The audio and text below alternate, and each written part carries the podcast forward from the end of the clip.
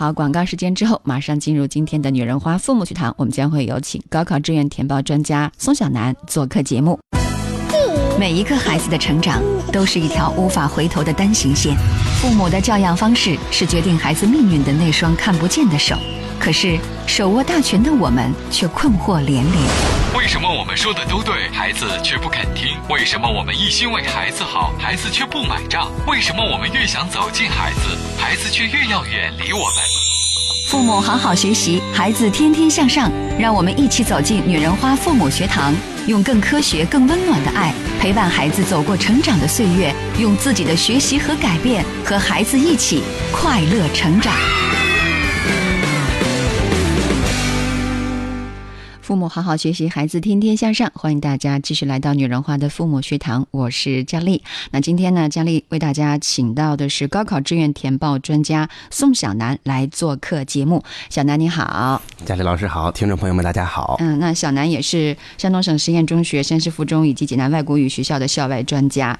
啊，在去年的时候特别建立了宋小楠工作室，制作的这个播客节目已经拥有超过十五万的收听量了哈。嗯，近五年。年来，您一直在特别执着、专注的做一件事情，就是为孩子和家长们提供啊权威、专业的这种高考志愿填报服务哈。是，其实我会发现哈，志愿填报这件事说简单也简单，嗯，说复杂其实还是有很多事情要做。那我在五年的咨询当中，真正感受到它的难度在于，有些事情呢，可能从前学校里没有给孩子提供一些足够的信息支持，同时呢，高考志愿之后。又在这么短的时间啊，高考之后有这么短的时间，让我们给孩子未来的这么重要的一个选择，要赶快做一个决定，所以我觉得还是挺困难的一件事情。是，嗯，在跟嗯小南商定这几期节目的这个内容的时候，我还跟小南讲，我说啊，现在高考上周刚刚结束哈，我们现在来说这个家长朋友会呃觉得嗯迫在眉睫吗？结果小南跟我说，下周就要出这个。高考成绩啦，是啊，其实就是现在大家正在紧锣密鼓的就已经开始进行这样相关的一些工作了，我才知道。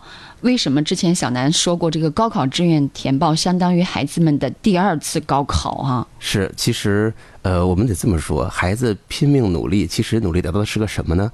就是您知道志愿填报的规则，更多的是呃从高往低排名，然后轮到谁谁来主动做选择。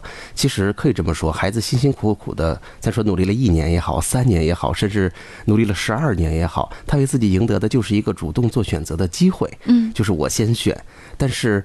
其实，真正选到了什么，自己是不是未来做着自己喜欢的事情，它取决于这次选择的结果。嗯，所以我觉得这一段时间其实还是呃蛮重要的。而且呀，呃，就像刚才佳丽老师说的哈，呃，高考成绩还没有下来，但是其实今年我们已经紧锣密鼓的做了好多好多事情。比如说，高考之后的第一个周末，相信有些家长已经带着孩子去进行了自招的复试。嗯，高考之后。呃，第一个周末也有，下一个这这个周末也有，因为我们山东省又开始了综合评价招生，这是一种新的招生方式。那他的面试也在这两个周末进行，嗯，而且就在我们上节目的今天，哈，如果未来也提醒听众朋友们，您的孩子可能要报英语或者小语种这样的专业的话，今天还有高考的英语口语加试。啊，你一定要去考一下啊！要提醒您，这个考试并不难，基本上大家都能通过。但是如果你没有参加这个口语的加试，可能到时候就不能去报这些专业了啊。就这样的一些时间节点，大家要嗯比较留意哈。对，嗯，要注意一下了。那就是嗯，你像嗯这个高考。结束了，那么接下来在孩子们进行这个志愿填报的这个过程当中，是不是还有几个这样的时间节点要特别提醒一下家长朋友们？是的，嗯，这段时间呢，我给大家提这样的建议哈，我认为在这个星期，其实特别重要的，应该带着孩子了解一下未来可能要学什么专业。因为专业这个事儿啊，信息量其实还是蛮大的。嗯，呃，而且在学校里边，我相信，因为我也也在学校里边去给孩子们，给高一的孩子们讲生涯规划这门课哈，我会发现孩子们都说，我听过无数次学姐啊学长回来给我们讲学习方法。怎么把这科学好，那科学好？我是怎么做到的？是吧？他们都特别辉煌，但是很少有人来说，哎，我是学什么的？我这一科未来是一个怎么样的发展经历？我可能遇到过什么样的阻力？如果我已经从事，已经。开始职业生涯了啊，开始工作了，那我能过上一个什么样的生活？孩子们对这个大概是没有概念的。嗯，所以，呃，有的时候呢，孩子们就会根据自己理解的不太全面的信息，拍脑门做决定。其实，在我的咨询当中啊，我所了解的就是，呃，家长和孩子们在这段时间，现在还不是冲突最激烈的时候。等出分之后要最后决定的时候，一般家里都会打起来的，就是父母会倾向于要么就选父母所学的或者所工作的这个行业，或者去选择一个比较稳定、能够踏踏实实的看得到未来的这样一个行业。我相信这也是非常理性的选择。呃，孩子们呢，在二十多岁，他们一定是充满了梦想的，啊，他他们会有更多可能更加冒险的选择，然后，嗯，很多情况下大家会有冲突，会有不一致的意见，但是在我的咨询当中哈，有些家长也说，宋老师，为什么孩子见到你就没这么多事儿了？哎，我是觉得我并不愿意站到孩子的对立面上，我觉得孩子其实是非常非常理性的，咱不用管他多大的年龄，这跟年龄没有关系。哎，包括在学校里接触到高一的孩子们也是很理性的，只是他们需要更多的信息来帮助他们做判断。是，有的时候他们了了解的只是。呃，可能信息不太充分，或者说只言片语吧，这个词可能不是特别合适哈。但是他们也是理智的，通过他们了解的信息做了判断。如果这个时候我们能打开一扇窗，让信息进来，让更多的有用的跟他选择有关的方法进来，我相信孩子们也不会跟我们吵得那么严重，他们一定也会做理性选择的。嗯，就这个时候，爸爸妈妈你要能够给到孩子一些。真实有效的这样的一些帮助，那必须是你得先了解，是，要不然你没法去很好的引导孩子哈。是，其实包括在就是这一件事，我坚持做了好久好久，就是因为，呃，我我感觉哈，在我念书的时候，其实就很少有人告诉我未来能做些什么，什么样的人适合做什么。嗯，大家也都知道，我经常拿我自己的经历举反例哈。我自己是学化学的，其实化学是一个完全科研领域的工作。嗯，他需要的人呢，可能，嗯，大家能都能感觉到我沟通还可以啊。嗯，绝对很棒。但是一个科学家其实沟不沟通不是特别重要的。嗯，科学家要的是严谨的逻辑思维，探索世界的好奇心，嗯，以及百折不挠，甚至有一点自负的这种脾气，因为我们会遇到无穷无尽的失败。哎，但是我觉得，嗯，如果我早早的能够意识到，哎，好像我的脾气跟这个并不完全合适，哎，有的时候，呃，接触到一些孩子，我也会发现，有的时候，孩子们现在都很聪明。你说哪个孩子真的笨吗？哎，不是的。但是有的时候能力也挺骗人的，就是因为给这个孩子一件什么事儿，我们老师表扬着他，鼓励着他，他真的能做得不错。嗯。但是，呃，等到做到八十分以后，因为毕竟高考是一个规定动作，所有人。只是这一条路，大家走就好了。但是到未来呢，就变成了自选动作了。有的同学呢，嗯，比如说您家里老师声音很好听，而且我感觉您真的您特别感性，您读东西，我觉得当我是您的听众的时候，就觉得啊，太棒了，太有感觉了。谢谢，那是因为我发自内心的喜欢，就这个跟兴趣有关系哈。是，其实就像我有的时候也跟。我咨询的同学和家长说，包括我来上节目跟您的交流，我能感觉到，就是当您真喜欢的时候，这种热情，不是我能我说我有热情，或者不是我说我没有热情，我不能糊糊弄不了您，您是能够打打您的对面，扎扎实实感受到这种感觉的，这种感觉是一个非常不容易得到的东西。我觉得，一旦高考结束了，反而我们要追求的是这件事儿，因为聪明的孩子。呃，我因为我也做挺久了，接触到的哈。如果他未来成就不是特别大，反而不是因为能力不够强，而是因为就是他做了一行，这一行可能不是发自内心的喜欢，但是你比如说比较稳定啊，比较有社会地位啊，呃，或者有足够的休息啊，这都是家长们常看重的东西哈。再比如说，呃，在呃。收入的领域里边，这个专业特别棒啊！比如说，工作的三五年之内会有特别好的晋升啊，工资方面啊，包括这个职位方面。但是您会发现，有这些吸引的时候，他也能做得不错。但是当这些吸引，毕竟这个成长晋升是越来越慢的嘛，因为您的竞争的同这个同龄人也好，同级别的人也好，也是越来越厉害了。那当做到一定程度的时候，你如果不是发自内心的喜欢，你不是每天八小时。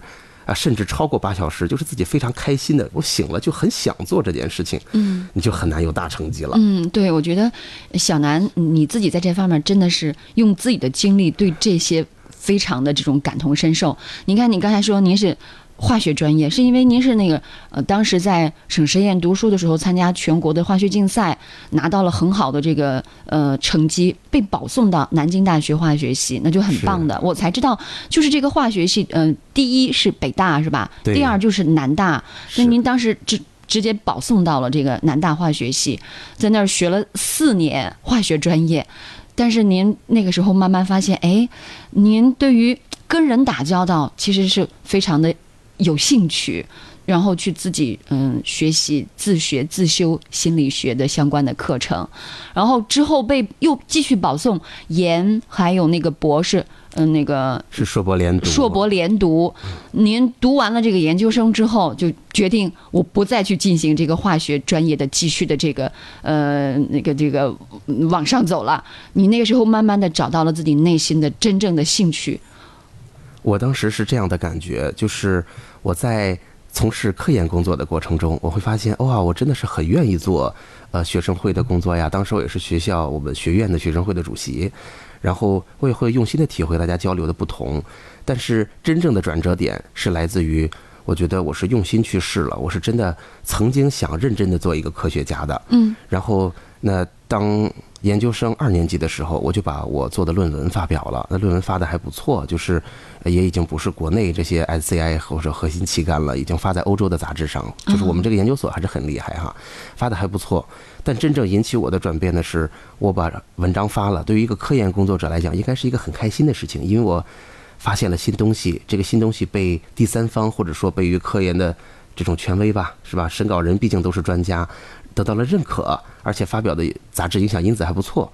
但是我体会不到成就感，嗯哎，我顿时感觉这个东西不太对，啊，当然那个时候也有身边的人劝我，相信很多同学也会遇到这个状况，就是那谁家里，呃，身边人的家里吧，至少很少遇见一过博士吧，嗯，那你又不是读不下来了，你踏踏实实往前走，怎么不能拿到学位对，啊？况且都已经保送了，可以直接去读博的啊。对，为什么不读完呢？其实那个时候去做这样的选择，阻力也非常非常大。嗯但是那个时候才真真正正的、切实的感觉到，哇，我明天过得开心非常重要。嗯因为如果我能感受到身边的人也都非常聪明，也都非常勤奋，但是你能感觉到有些人是真的喜欢这个行当，你是知道十年之后你是一定拼不过他的。哎，但是我们也有自己喜欢的行当，那那个时候最大的压力就是敢不敢选，因为要放弃的东西也蛮多的，啊，但是，嗯，我觉得这些事情，包括现在对于同学们来说，我们还是说高考志愿哈，所以我的理解是，只要现在你的大方向不要选错，嗯。就是怎么说大方向，就是如果比如说佳丽老师，您跟我这种，咱都是沟通风格的人，如果咱们这样的人被关到小黑屋里去画图纸，二十四小时不能出来，不能跟人说话，我们就憋死了，对吧？这种大方向最好不要选错。嗯然后呢，我们找到一个还比较蒸蒸日上的行业，咱也不要去找那种日薄西山的行业。然后我觉得孩子其实是会自己探索的。嗯，这里面就有一个问题，就是要帮助孩子认识自己、了解自己啊。是，其实，呃，我觉得有的时候在高考之前啊，很多家长也会问学习的问题哈，学习方法什么。因为其实我也挺会念书的，是，呃有的时候我反而觉得，呃，就是孩子们跟我聊之前，他们都不知道我要跟他聊什么。嗯但事实上呢，我从来不聊学科的具体内容。但是今年看来，有很多同学聊完之后，他的成绩提高很多。那其实我聊些什么呢？我就是聊这件事儿，就是你想想看，你理解你自己吗？每个人的优点是不一样的。嗯我们有的时候，呃，我自己的经验吧，就是能够看到那些特别聪明的人啊，上课睡着觉，成绩特别好，平常也不发力，说发力就能见到成绩的结果。嗯，哦，真的很厉害。但我们不是那样的人。那如果你是那样的人，那好了，那我们可能学一些非常复杂的理科会比较容易，但是可能要把时间精力更多的花在那百分之八十的时间才能拿到的最后二十分上。嗯但是对于有一些同学可能是勤奋风格的人来说，那我们对于比较难的数学呀、物理呀这样的学科，可能就得有一些更高级的认识的方法。我觉得就是无论是在高中的学习上，还是在未来上，其实每个人对自己理解的越清楚，当然选择就越适合他。所以就是我的感受就是自己做了这样的选择，真正到了当下，我们才能体会到哦，这么选好像是对的。因为当时我真实的感受就是，周围的人都在劝我说，嗯，如果你再坚持一年半，再坚持两年，你就可以拿到博士的学位。这个学位你以后可能如果这次放弃，可能就很难再拿到了。那这个学位拿到，你可能有不错的选择，因为呃博士的起薪还都是蛮高的。嗯啊，就很现实的啊。对，那你可能就踏踏实实的进入到了一个行业里开始工作了，哎，这些都是挺好的。但是我当时真实的感受就是，哎，这是他好的一方面，但是我这么选了，我就会放弃另外一方面，就是我人生就这么长，我为什么不从明天就开始开开心心的过？嗯啊，就开始做我真正喜欢的东西。嗯，哎，所以这个虽然有压力。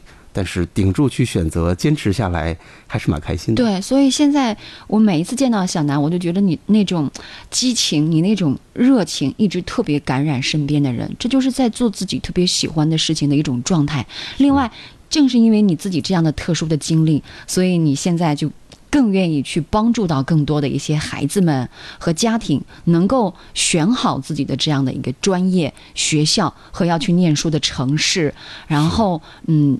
在这个高考志愿填报上，给大家一些这种嗯比较全面、权威的一些这种帮助和指导哈。是因为我觉得，呃，还是这话，我并不认为一定要以一个非常专家的身份来自居，反而是我觉得大家都是理性的选择。我我这这些年其实做的最重要的事情，就是我们真的把规则理解透，嗯，我们真的把专业的信息。呃，整理好，总结出来，用最简单的人人都能听懂的方式提供给大家。嗯，当大家了解清楚这些事情之后，大家自然会做出一个适合自己的选择。嗯，我前两天在网上看了一个视频，我不知道这个小南有没有看过，就是一个特牛的一个老师，他把全国的这样的一些特别有名的大学都给学生们做了一个梳理。哎呀，那那是个东北老师，那口才那叫好啊。是。不过从中也可以看得出，这里面还真是有学问，我们要比较全面的了解。哈，但是很多家长会觉得，哎呀，我我们对这个真是了解的少，但是对孩子影响又非常的大。那现在其实也会有相关的这样的一些呃机构在帮助孩子们做这样的一些呃相关的事情。前两天就看到网上还有一个关于这个天价，这个嗯帮孩子报志愿哈，然后对这事儿您怎么看？其实我是这么看哈，我认为报志愿分两分两部分，嗯，一部分其实我认为是选专业，选专业呢，我觉得大部分情况下哈，就是一个志愿的机构是很难做的特别好的，嗯，因为我觉得。呃，他其实对于识人要求比较高，这就对于老师这个人本身要求很高了，所以我认为这个很难复制。说不定有一个人能力比较好，啊，说不定可能就做不太了。但是我认为在志愿填报当中，规则的理解深刻还是挺重要的。嗯，因为我做了两年的尝试，就是在高考之前，其实我会带着。呃，因为我也做一档播客，我的也是听众朋友们哈，就是一起去填一填试一试。嗯，我会发现大家大部分人其实是会犯很多很多的低级错误的，就是因为我们做比较久了，拿过来一看就知道他怎么想的，这么报显然是不对的。而且呢，其实这个规则呀，大家也经常听各种各样的讲座，这东西没有那么邪乎，没有那么故意挖个坑给你。但是呢，这些规则知道和不知道，嗯，就像孩子学数学一样，一个定理我知道不知道。知道了之后会不会用，这还是有一个熟能生巧的过程在里边的。嗯，所以我觉得，首先这个东西真的是还是有一点专业性在的。嗯，啊，但是至于天价报志愿，我觉得没有必要哈。就是我能看到，我也看到这条新闻了，它的收收费会从两万起，三万、四万。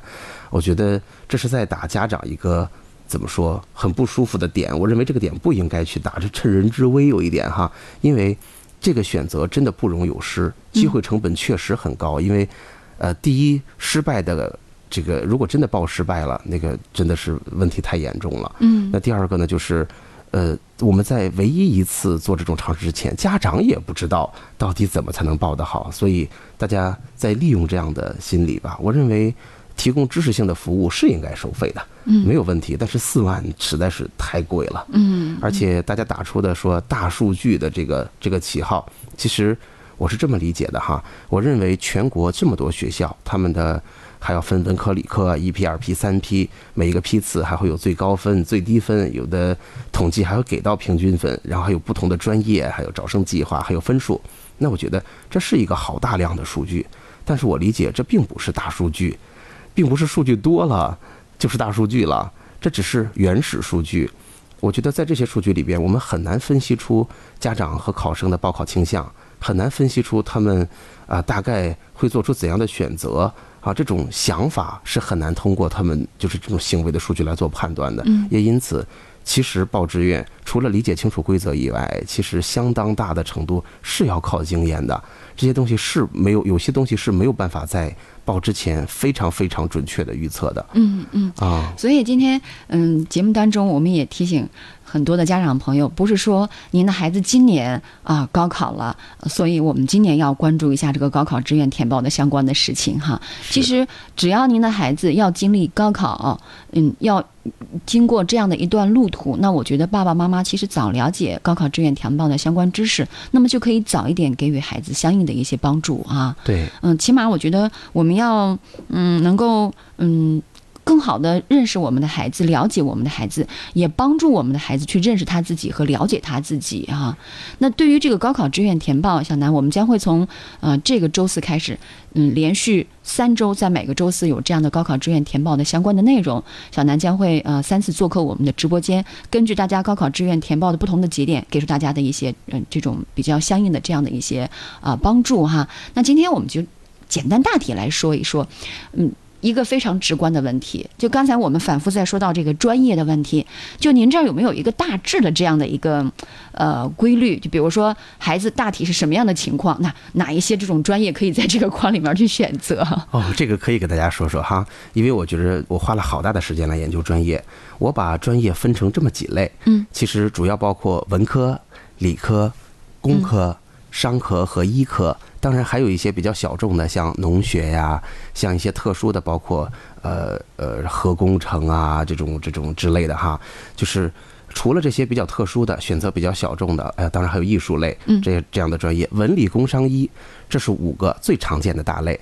那我简单一说哈，呃，对于文科，我觉得显然它本身招生计划给到比较多的，就是给了文科生，理科生也可以报文科，但是留下的招生计划就已经非常非常少了。可以说文科里边，我直接告诉大家比较热门的专业吧，嗯啊，很多家长肯定很关心，包括了像汉语言文学，就是我们所说的中中文，嗯。啊，包括了新闻传媒这一大类，它包括像传播学、新闻学、广告学、公共关系啊，包括有的学校会把文化产业管理也放在类似的项目下边。啊，然后还包括像教育，也就是我们说的师范类，未来可以在中学、小学当老师，还包括小语种，就是提醒大家了，如果您要学语言，今天记得去参加口试哈。然后还有法学，这是文科里边相对比较热门的专业。嗯，那当然还有大家比较熟悉的，像社会学呀、哲学呀、图书馆学呀，大家听听就知道，这些专业其实相对就比较小众了，就业面也相对比较窄一些。那文科比较适合什么样的人学呢？总体来说还是比较适合，呃，跟人打交道，感觉比较敏感，很有创意，其实是这样的人学，因为他对于创作和生产文字、生产呃我们语音啊、视频啊这样的要求还是比较高的。嗯，啊，这是文科。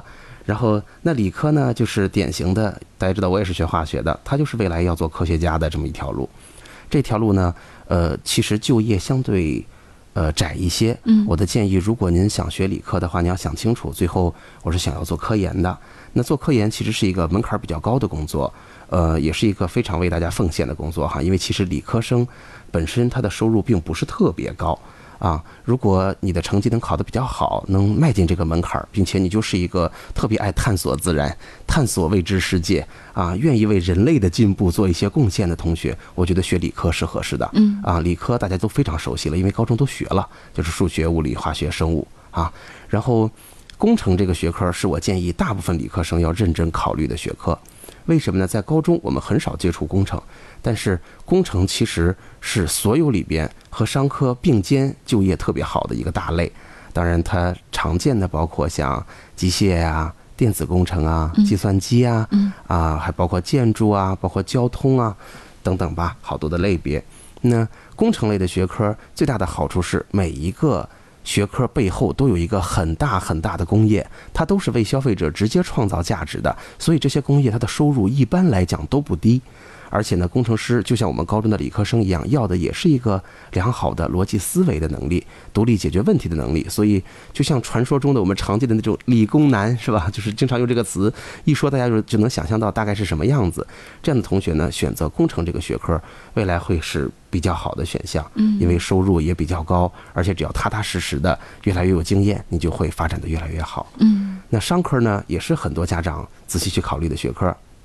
那我简单建议就是，您一定要认真想。我不太建议没想好的人去选商科，因为的确有很多没想好的，尤其是分数还不错的家长和同学会去选金融这个专业，啊，因为它太热门了，大家都觉得我没想好，我选个跟钱打交道、挣钱的专业吧，啊。但是商科呢，其实对跟人打交道的要求非常的高，它甚至，当然我觉得基础知识也非常重要，但是它甚至经验和人脉能够成为他成长最重要的。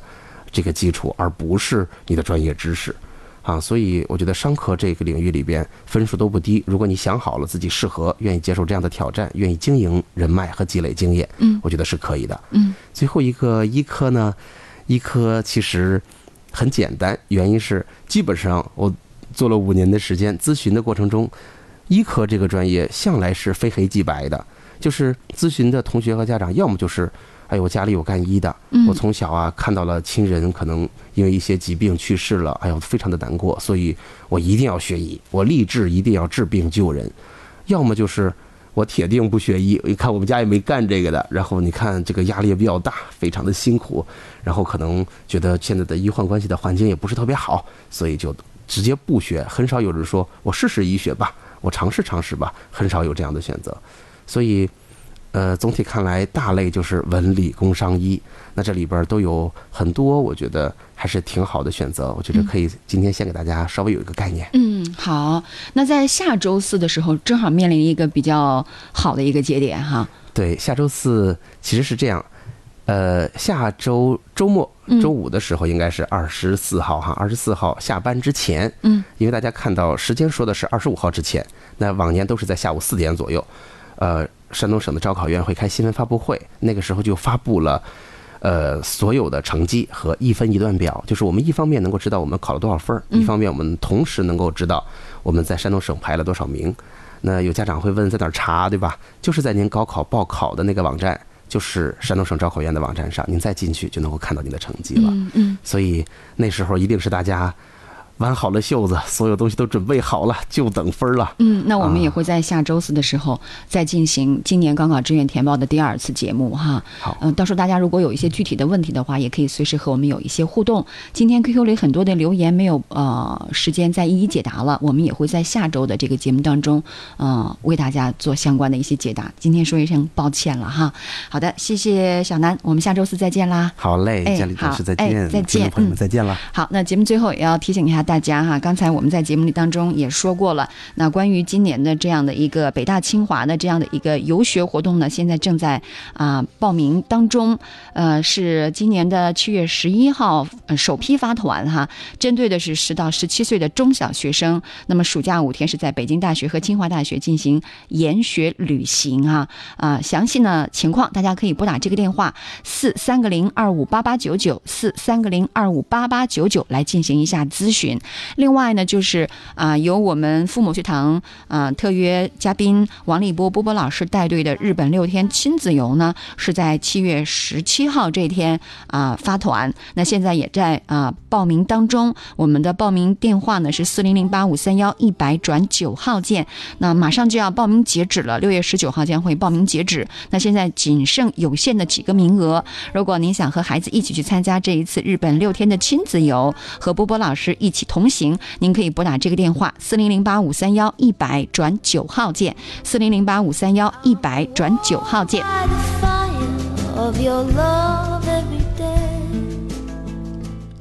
好了，今天的节目到这儿接近尾声，我是佳丽，明天上午的十点十分继续在《女人花》里邂逅更好的自己，牵手更好的生活。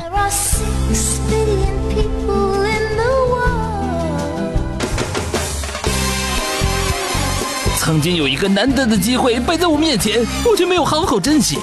结果一等就是四年，机会又来了！欧洲杯竞猜，这次我一定要参加。听说有豪华游轮游大奖哦！关注乐图会微信公众号就可以了。快乐的乐，旅途的途，机会的会，乐图会车生活一站式管家。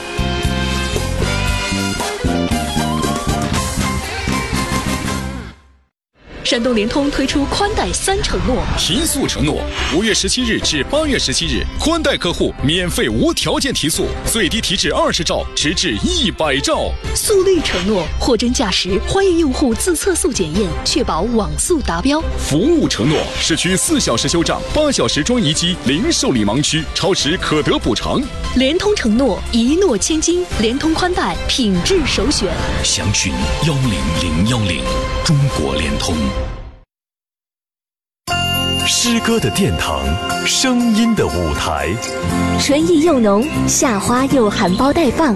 这个春天，让我们以梦为马，不负韶华，再赴一场诗歌之约。你听到召唤了吗？